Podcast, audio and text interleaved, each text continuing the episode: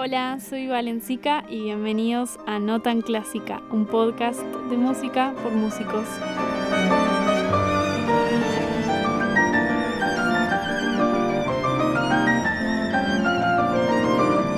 Esta es la segunda parte de la conversación que tuvimos con Pauline Roberts. Me encanta esta parte porque me resulta súper inspiradora y motivadora también, porque hablamos de la mujer en la percusión, de los nuevos modos de ver la música y de hacer música. Así que quédate para escuchar el resto de esta conversación. Bueno, leía un poco de las entrevistas que te hicieron y veía que contabas, que hablabas un poco de como el mundo de la percusión y más esto orientado al género, que, bueno, que por ahí se ve como una carrera muy masculinizada.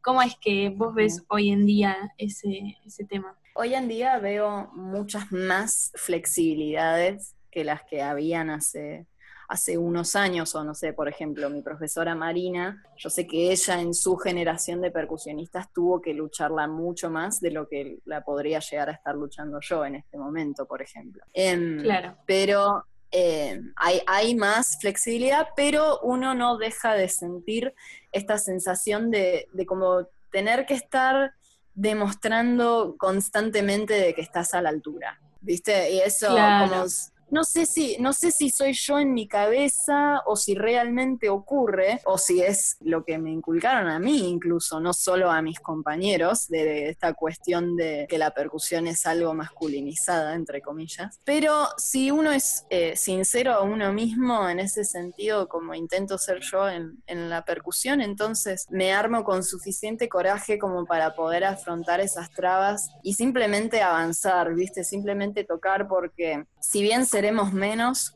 las percusionistas mujeres, hay un montón que realmente son súper excepcionales en lo que hacen y tenemos con qué apoyarnos y motivarnos para que esto siga creciendo. Em, y que veo cada vez más hombres, no digo que todos, pero veo cada vez más hombres no sintiéndose amenazados por la idea de que una percusionista mujer pueda llegar a ser mejor que ellos. Entonces, sí, eso así dicho nomás es, es fuertísimo, pero te, voy a contar algo, eh, que es que hasta donde yo pude averiguar en el momento, viste que la una antes de ser una era López Buchardo, el Conservatorio Nacional.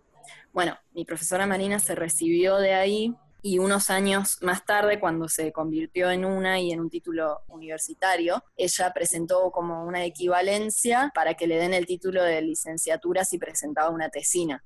Entonces presentó tesina en 2003 y se recibió en ese momento. Pero hasta desde que la una es una, que creo que fue en el 98, ¿no? 99, una cosa así. Pero desde que la una es una, no hubo una estudiante mujer en percusión que haya hecho toda la carrera. Wow. O sea, que se haya recibido. Entonces, eso es muy fuerte. Eso es súper fuerte. O sea, imagínate, imagínate mi yo cuando me enteré.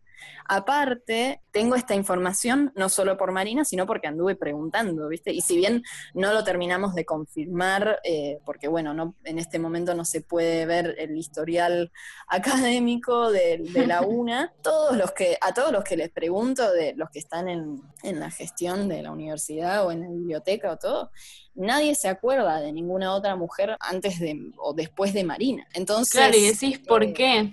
Claro, y lo peor de todo es que yo en la UNA ya tuve varias compañeras mujeres, no es que no, pero siempre por algún motivo u otro, en algún momento antes de recibirse terminaron eh, dejando. Entonces, em, esto es en la UNA, ¿no? Sé que hay otras licenciadas mujeres en el país en otras universidades, pero eso te, ejemplifica de que realmente sigue siendo como una cosa y, bueno, el año que viene, si es que, si es que se me da la oportunidad y la pandemia me permite eh, poder estudiar los instrumentos que me faltan, eh, nada, en algún momento del año que viene me estaría recibiendo y sería la primera en, muchos, muchos, muchos años. Sí, eso, o sea, es como, realmente llamativo. es realmente muy llamativo. Así que me lo tomé como una misión, no como un peso, ¿no? Pero como de la misma manera en la que Marina seguro que abrió camino, pretendo hacer lo mismo.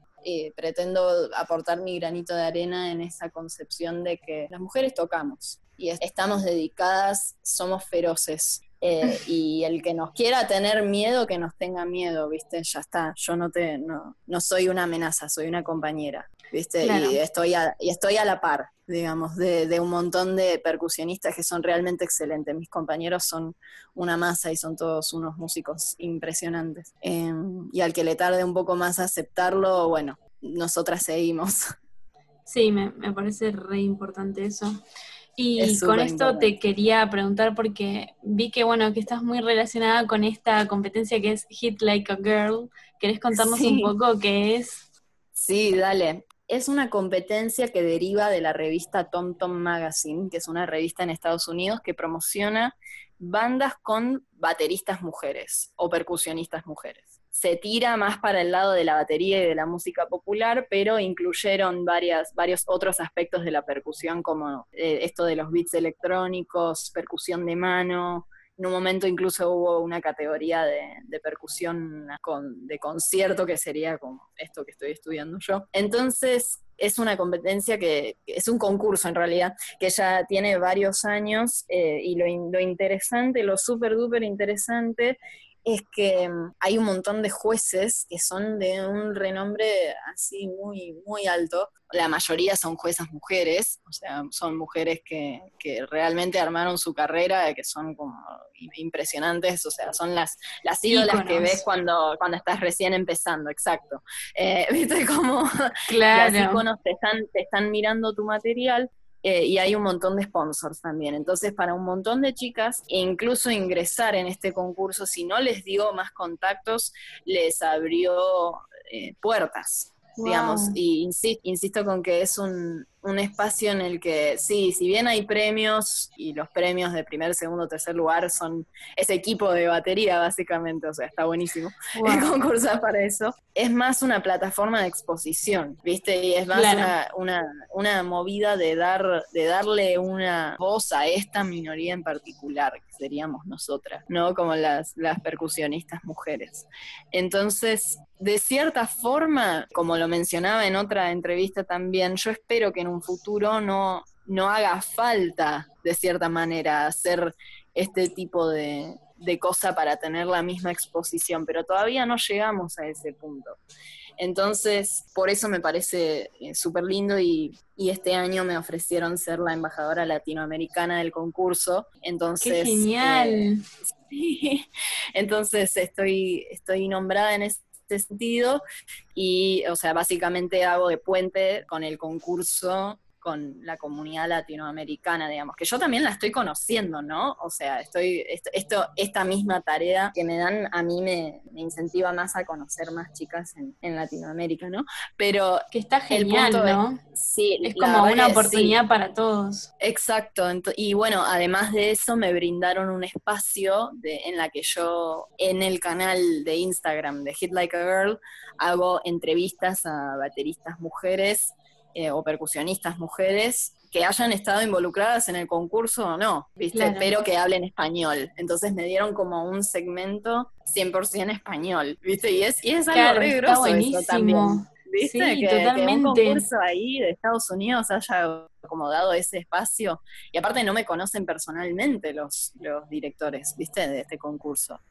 Em, no, claramente es como un espacio para que se brinda para la comunidad y como que parece que tiene ganas de crecer y, o sea, yo lo veo desde afuera, no siendo percusionista, nada, pero me encanta.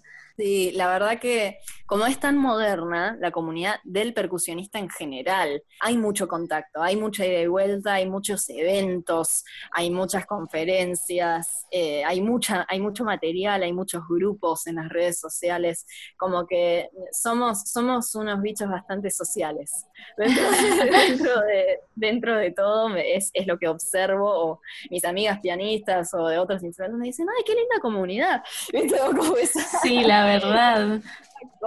Sí, sí, sí. Y la verdad que, que sí, a mí me, yo estoy súper feliz en ese sentido de lo que se está generando. Qué genial. Bueno, y viendo como otros proyectos que, bueno, que vi como desde afuera que tenés y que me re llaman la atención. Bueno, vi que empezaste la escuela 440. bueno, en realidad en este momento de pandemia estamos como medio parados con eso, pero hasta el año hasta el año pasado la escuela 440 es una es, como una, es una escuela de música que formé con un montón de, amigos acá, principalmente en zona norte, que somos todos estudiantes de música. Y fue como la manera de aunarnos en esto de las clases particulares que muchos de nosotros estudiantes solemos dar a principiantes o intermedios, ¿no? De repente fue como muy de casualidad. Yo empecé a dar clases de batería en mi casa y después otra amiga mía empezó a dar clases de piano, pues otro amigo mío empezó a dar clases de canto y fui como, che, ¿y si hacemos que toquen juntos nuestros alumnos? Eh, ¿Viste? O, lo que sea, ay, sí, dale, bueno, ensayemos, ¿viste? No sé qué cosa y como que solito se formó el concepto de que, bueno, trabajemos juntos, aunque estemos cada uno de en nuestras casas, o lo que sea, eh, casi siempre ensayamos en algún momento en, mi sala para que los chicos tengan una exposición de, muestra, digamos. Casi siempre hacemos una muestra a modo de concierto para que tengan esa experiencia en el escenario y tocando con otros y que no sea solo la clase particular, ¿no? Y después también sí, tenemos que es Importante. Sí, súper importante. Em, obviamente que el, el, que quiere participa en esas, en esas actividades, ¿no? Por fuera de las clases particulares, pero la idea es, hacer como ese desarrollo integral y es para todas las edades, o sea, es para, realmente tuvimos alumnos desde 7 a 50 y pico de años, o más. Entonces, Qué genial. Sí, eso, eso también es lo que más me interesa, ¿viste? No quiero que sea eh, solo una cosa de que, ay, bueno, mando a mi hijo a tomar unas clasecitas de música, ¿viste? No, que sea realmente para todos y para el, que quiera eh, avanzar en, el arte, ya sea forma de, de juego o de no juego. Igual para mí, eh, pequeño paréntesis, el, la música siempre debería ser juego. Pero bueno, más allá de, eso. Em, pero, em, claro, pero un juego serio. Un juego comprometido. Claro, exacto, exacto, eso mismo. Es, esas eran las palabras que estaba buscando. Pero sí, es básicamente eso, es, es como una institución que formamos independiente eh, entre mis compañeros y, brindamos esta educación musical con todo lo que nosotros conocemos y lo que hemos estudiado, ya sea con profesores particulares o, o desde nuestra experiencia en las, en las instituciones más formales. Me encanta, me encanta además, bueno, como el mensaje, como lo que buscan esto de como una formación integral, que además relacionarse con otros músicos que no son de tu misma, tu misma familia de instrumentos, ¿no? Eso es lo que me refiero. Exacto. Es como te rehace crecer, me parece. Sí, totalmente. Los chicos la pasan súper bien. Todos Qué lindo. la pasan súper bien. Y después, bueno, vi que empezaste un proyecto que, bueno, por una beca del Fondo Nacional de las Artes, que, bueno, en uno de los capítulos del podcast hablamos de eso, de, las becas, bueno, justamente un amigo ah, mío también ganó una. Entonces, y estuve, bueno, estuve viendo y me reinteresa tu, tu proyecto. Bueno, el proyecto se llama Nuevas Músicas para Vibráfono y Electrónica. Y la beca la conseguí para poder comisionar cuatro obras para esta formación, ¿no? A cuatro compositores distintos, argentinos, por supuesto. Entonces el equipo de compositores que tengo armados, que justo ayer tuvimos una videollamada como para aunar fuerzas, eh, son Evelyn Frosini, Facundo Negri, Esteban Insinger y Gabriel Senanes. Y esto nació un poco a partir de que yo en 2018 toqué en el ciclo de música contemporánea del Teatro San Martín con Esteban Insinger. Él me, él me llamó para tocar. Entonces, eh, sí, sí, sí, él a partir de eso me agarró literalmente en el pasillo del Castro tocando a la marimba y me dijo, Polín, las becas a la creación se vencen mañana, tenés que inventarte un proyecto ya. como, ¿Cómo que es eso? No entendía nada, fue muy gracioso, pero nosotros ya habíamos hablado antes con Esteban de hacer un concierto de vives y electrónica. Ah, por cierto, en, la jerga al vibráfono se le dice vives. Entonces, ah, si digo vives me refiero a vibráfono. Bueno, entonces eh, ya estaba como prearmado en la cabeza, por lo menos, ese proyecto, y dijo, bueno, incluí esto, como él ya había ganado la beca a la creación y de hecho la volvió a ganar el año pasado, Esteban, como que fue un súper mentor en ese sentido y no puedo dejar de agradecer cómo siempre, siempre me trató como un par, ¿viste? Yo en, en 2018 tenía 19 y él, él siempre me trató como una profesional, o sea, toqué con no sé si conoces al pianista eh, Leandro Rodríguez Jauregui, y, tuvimos un montón de interacción con él que me lleva, lleva un par de años, pero sobre todo me lleva a toda una carrera, ¿entendés? Él eh, es, profesional, profesional, y, a pesar de que obviamente yo sigo siendo estudiante y me estoy profesionalizando, la verdad que me, nunca me sentí tratada como la nena, ¿viste? Del, grupo de parte de él, y él me puso todas las fichas. ¿Viste? Y me dijo como, porque, porque tocas con, ganas y porque tocas porque te gusta la música, ¿viste? Y eso, eso es algo que siempre le voy a estar agradecida a él y que, y que, eh, que haya visto la, la beca a la creación y que haya pensado en mí, es algo que quizás yo no hubiera pensado para mí misma, ¿entendés? Entonces en ese sentido fue como realmente alguien que me impulsó un montón, que apostó en mí en ese sentido y, y bueno, nos salió bien. Sí, súper, súper, porque uno como, como te dije antes, si bien nosotras, eh, sobre todo las mujeres que nos armamos de coraje todo el tiempo, ¿viste? O sea, para, para avanzar, a veces necesitamos un poco de ese externo, ¿viste? Em, Totalmente. Entonces, eh, bueno, así fue que lo, que lo gané, digamos, mandé el proyecto formal y la idea era poder presentarlo en algún momento de fin de este año y aunque no creo que eso sea posible, quizás sea posible grabarlo o en algún momento del comienzo del año que viene hacer una linda grabación y concierto más o menos pegados. iremos viendo según cómo se desarrolla la pandemia, cuándo eh, se, podrá presentar esto, pero los compositores ya me están entregando las obras. Cada una tiene una duración de entre 8 a 12 minutos y realmente eh, expande mucho, mucho el, repertorio del, del, vibráfono, digamos. O sea, incluye como un montón de cosas que, que las escucho y digo, oh, qué maravilla! ¿Viste qué maravilla? Qué importante. Eh, poder ser la primera. Sí, sí, y realmente, o sea, en este sentido que yo en este momento pueda aportar a eso es como nada menos que un honor.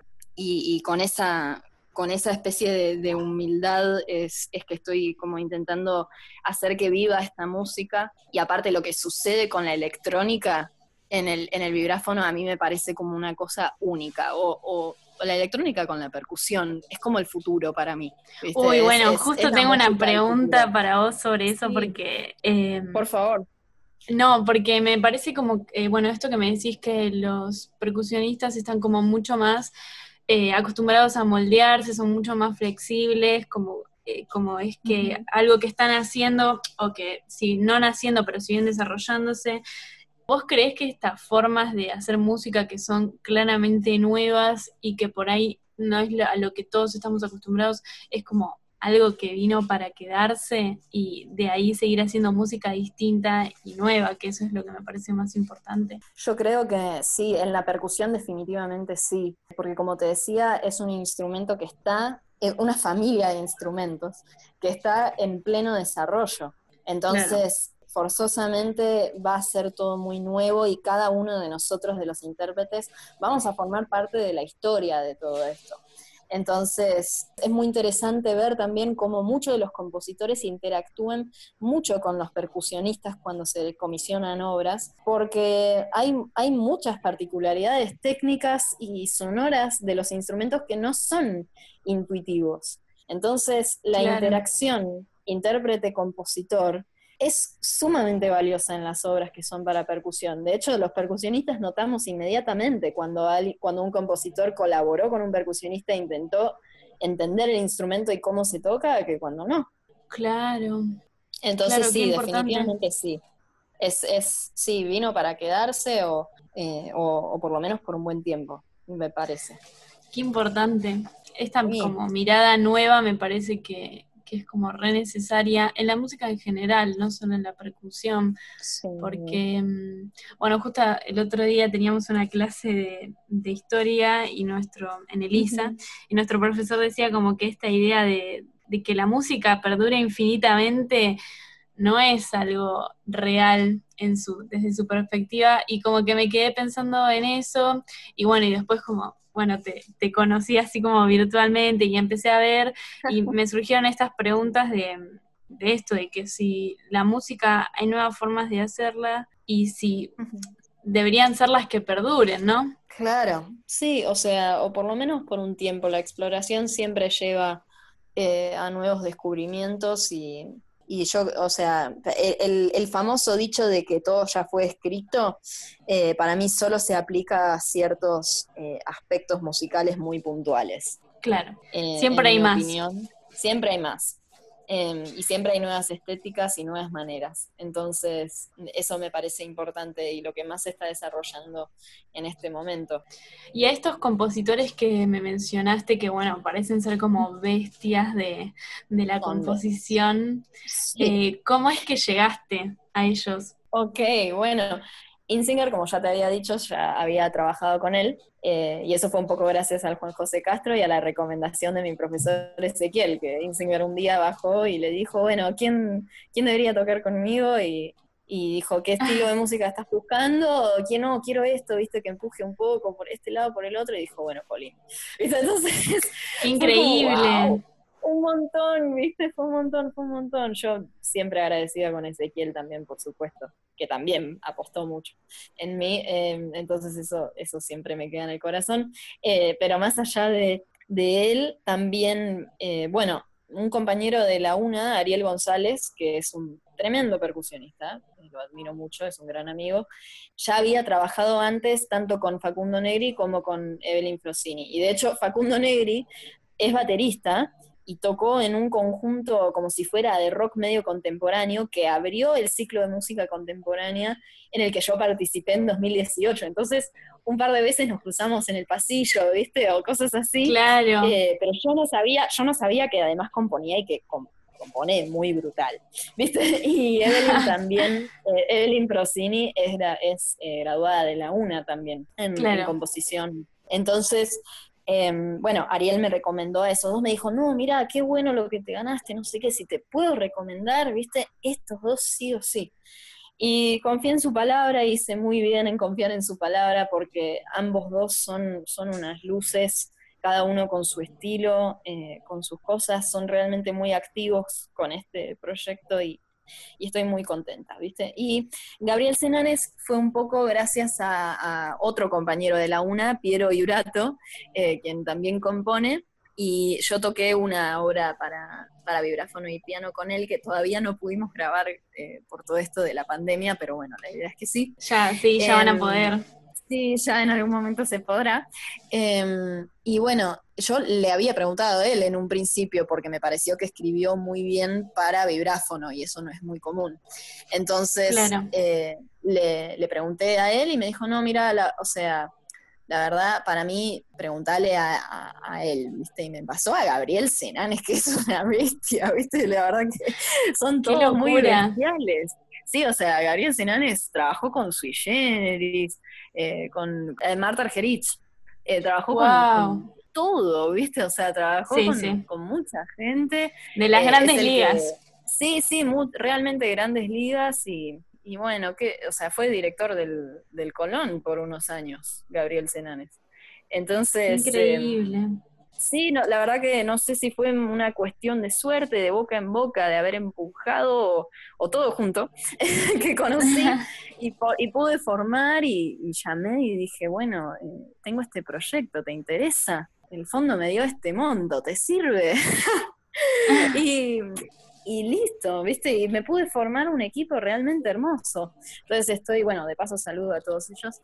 Y em, la verdad que, la verdad que estoy, estoy muy contenta con lo que ya se está generando. Para mí es un paso como intérprete enorme y el proyecto con el que más estoy comprometida en este momento. Sí, además me parece que un proyecto de esta índole es súper importante, además para la comunidad musical, porque componer obras específicamente para un instrumento que por ahí no es el más tradicional y como enfocarse en eso tan, como tan profundamente, me parece como un paso muy, muy grande.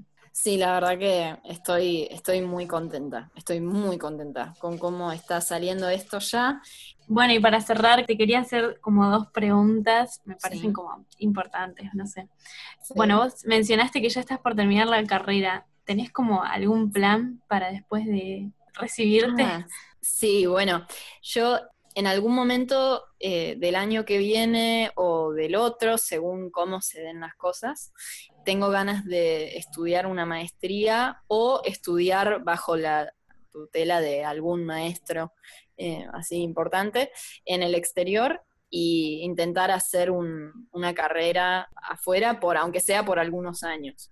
Entonces, en un principio eso se me daría con, con una maestría eh, eso en un comienzo y, sobre todo generar material mío también, porque yo también estoy escribiendo canciones, cosas por el estilo, entonces la idea es eso. Qué bien, wow, qué lindo. Pareces como una persona llena de proyectos, me encanta. Ay, sí, estoy a full.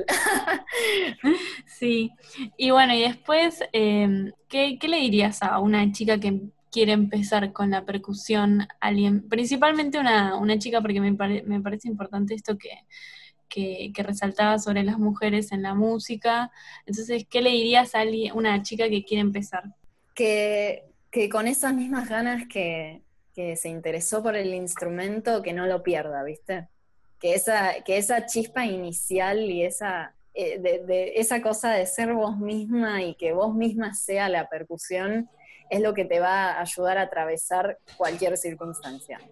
Eh, no, te dejes, no te dejes llevar por lo que pueda llegar a pasar en, ese sentido y sé vos mismo y va a estar todo bien. ¿viste? Alimenta tu chispa y, no dejes que nadie te, te la saque. Qué importante, sí, qué lindo eso, sobre todo me imaginé como a, la niña, viste, que recién empieza, viste, bueno, con esas, con esas ganas en la que te, interesaste por el instrumento, eso es lo que sostiene a un músico que toca con el alma, viste, y eso es, es como lo más importante para mí, que eso no se apague. Esta fue la segunda parte de la conversación que tuvimos con Pauline. Espero que la hayan disfrutado tanto como yo lo hice y quiero agradecer especialmente a Pauline porque tiene una buena onda y me encanta todo lo que me transmitió. Así que mil gracias. Si te gustó este episodio, no te olvides de compartirlo con tus amigos, suscribirte a nuestro canal de YouTube, seguirnos en Instagram arroba notanclásica.podcast y también suscribirte a nuestras plataformas de podcast.